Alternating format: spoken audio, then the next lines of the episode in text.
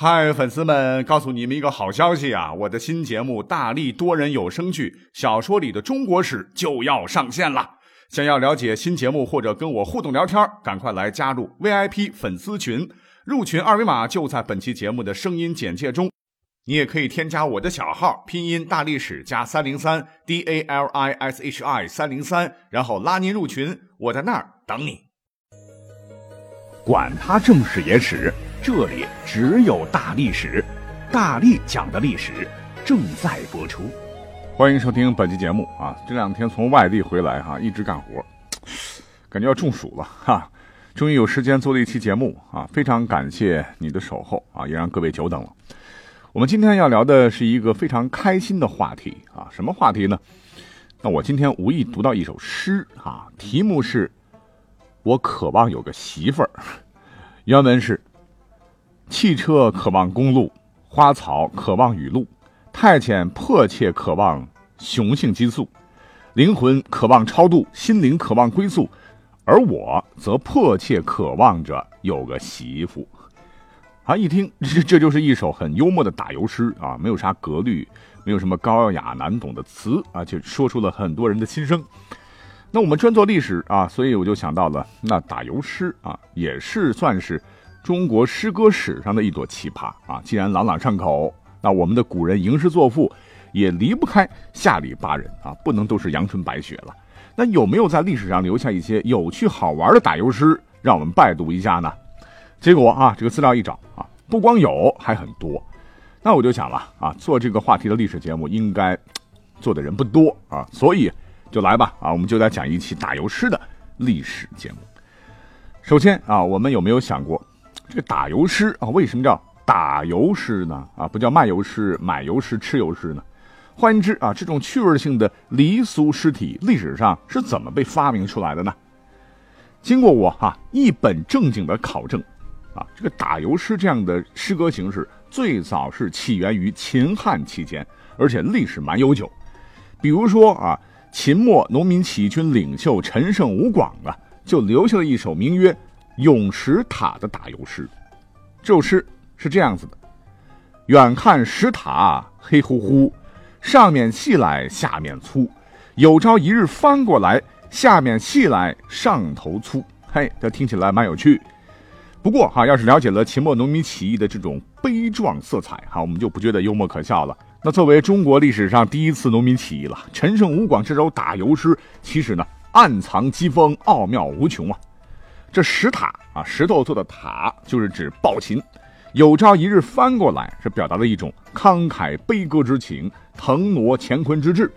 而无独有偶啊，几千年以后啊，话说在民国时期，哈，在山东有一个大军阀叫张宗昌啊，就模仿这首诗啊，也写了一首《咏泰山》。哎，这就比较搞笑了。那首诗是这样写的：说远看泰山黑乎乎。上头细来下头粗，有朝一日倒过来，下头细来上头粗，哈，这简直就是对泰山的侮辱啊！那张宗昌啊，也还写了很多让人啼笑皆非的打油诗了啊，但是他觉得他写的很好啊，赛李白，所以呢，在这儿啊，再附赠一首他的佳作啊，叫《无题》，说要问女人有几何，俺也不知多少个，昨天一孩喊俺爹。不知他娘是哪个？这这绝了！那话说回来哈，那个时候虽然有打油诗啊，但是不叫打油诗啊，也不知道叫啥名字，反正是不入流，没啥名目。但是等到唐朝啊，也是诗歌发展的鼎盛时期，打油诗的名字就出现了，而且呢，打油诗也迎来了大跨越、大发展。在这儿啊，要特别感谢一位。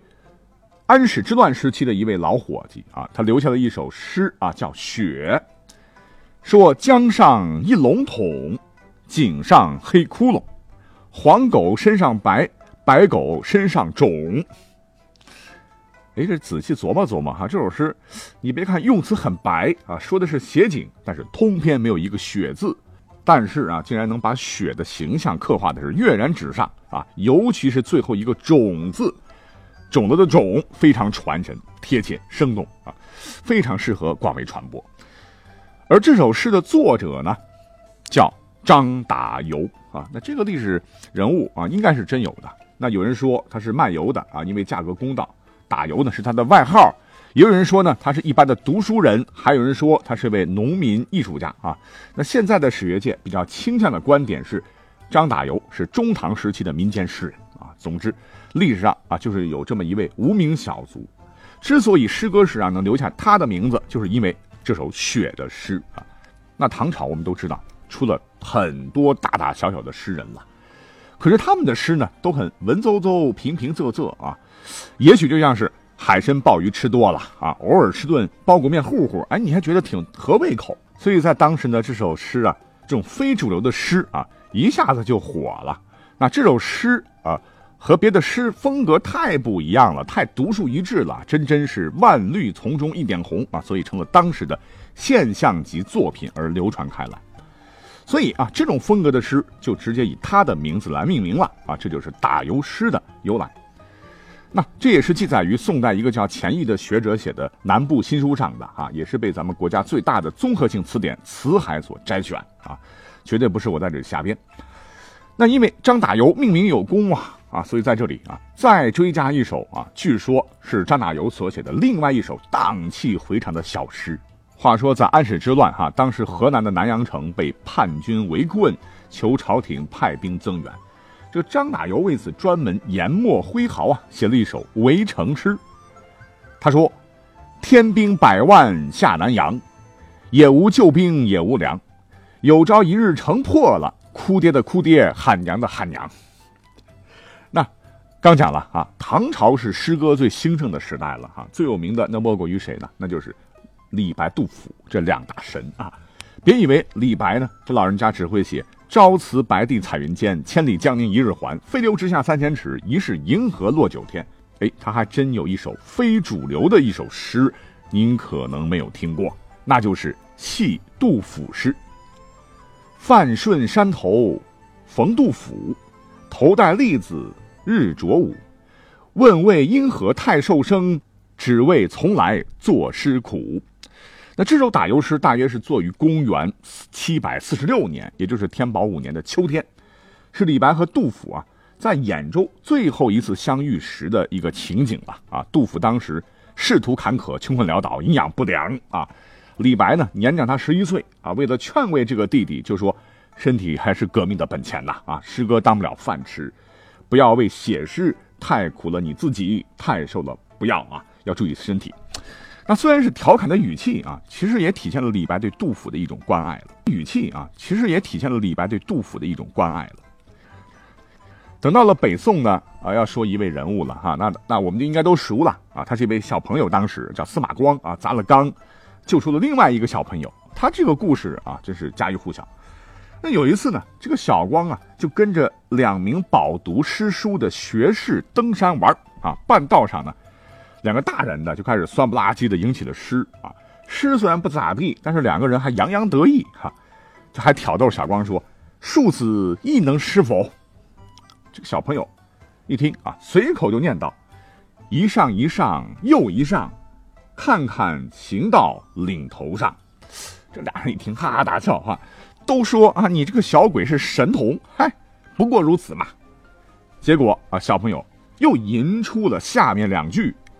乾坤只在掌握中，五湖四海归遗忘。哎呀，这首诗雅俗共济，韵味悠长啊！这两位大人听罢，不由得大惊失色啊！从此对小光是刮目相看。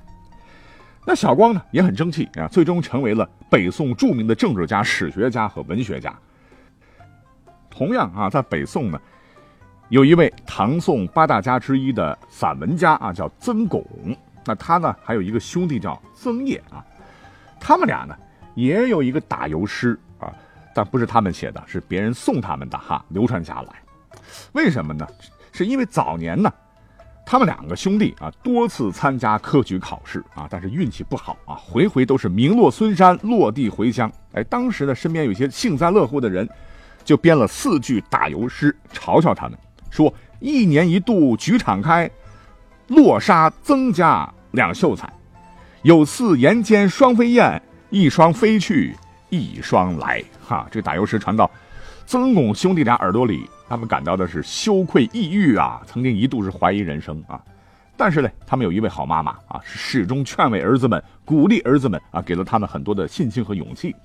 从此，兄弟俩是知耻而后勇，就是把这首打油诗挂在墙上，激励自己更加刻苦的学习啊。终于在历经十五个春来暑往之后，曾巩和他的三个弟弟、两个姐夫啊，一道赴京应考，结果了不得，一门六人全部是金榜题名，高中进士啊，留下了历史上一段。文坛佳话，那讲到这里啊，再讲一个宋朝打油诗的一个野史故事了哈，我觉得也挺好玩的啊，跟大家分享啊。话说呢，在宋朝啊，有一位啊游手好闲而又有歪才的乌赖子啊，喜欢做十七字诗，十七个字写的诗，而且能够触目成咏。有一天啊，当地大旱，啊太守是祈雨而不得，哎，这哥们儿就写了一首打油诗啊，说。太守出祈雨，万民皆喜悦。昨夜推窗看，见月。哎，这个诗传的特别快，就传到了太守耳中啊。这太守非常愤怒啊啊！我辛辛苦苦为了黎民百姓祈雨祷告，你竟然用推开窗，天空晴朗朗，没云彩来侮辱我。呃，来来来，给我把他抓来啊！于是差役们就把他抓到堂上审问。上堂，这哥们跪下，还没等太守问话，哎，这个乌赖子就斜眼看到不远处啊，有个脚很大的使女在立堂上听审啊，所以呢，就诗才奔涌啊，朗声诵道：“丫鬟站大堂，金莲三寸长，为何这么小？衡量。”这太守真的是哭笑不得啊，就就命他啊再做一首，说如果你做的这首诗能让我满意，我就可以释放你回家。因为太守啊，别号西坡啊，这个无赖子被告知需以此为题，他随即呢又做出了一首：古人号东坡，今人号西坡，若将两人叫，差多。太守听罢大怒啊，就以诽谤绿判旗发配云阳啊。临行之前呢，这个无赖子的舅舅送他啊，他和舅舅两个人相对而泣呀。突然，这位无赖子不哭了啊，他言道。我又有诗了哈，说发配在云阳，见舅如见娘啊，生就旗下泪三行。哎，这为什么流眼泪四目相对，怎么是三行呢？哦，原来呢，他舅舅一只眼瞎了。哎，不带这么侮辱人的。那在明代呢，也有一位打油诗高手了啊，他就是明朝的第一才子朱元璋朝时的谢晋，当然最后被他儿子搞死了。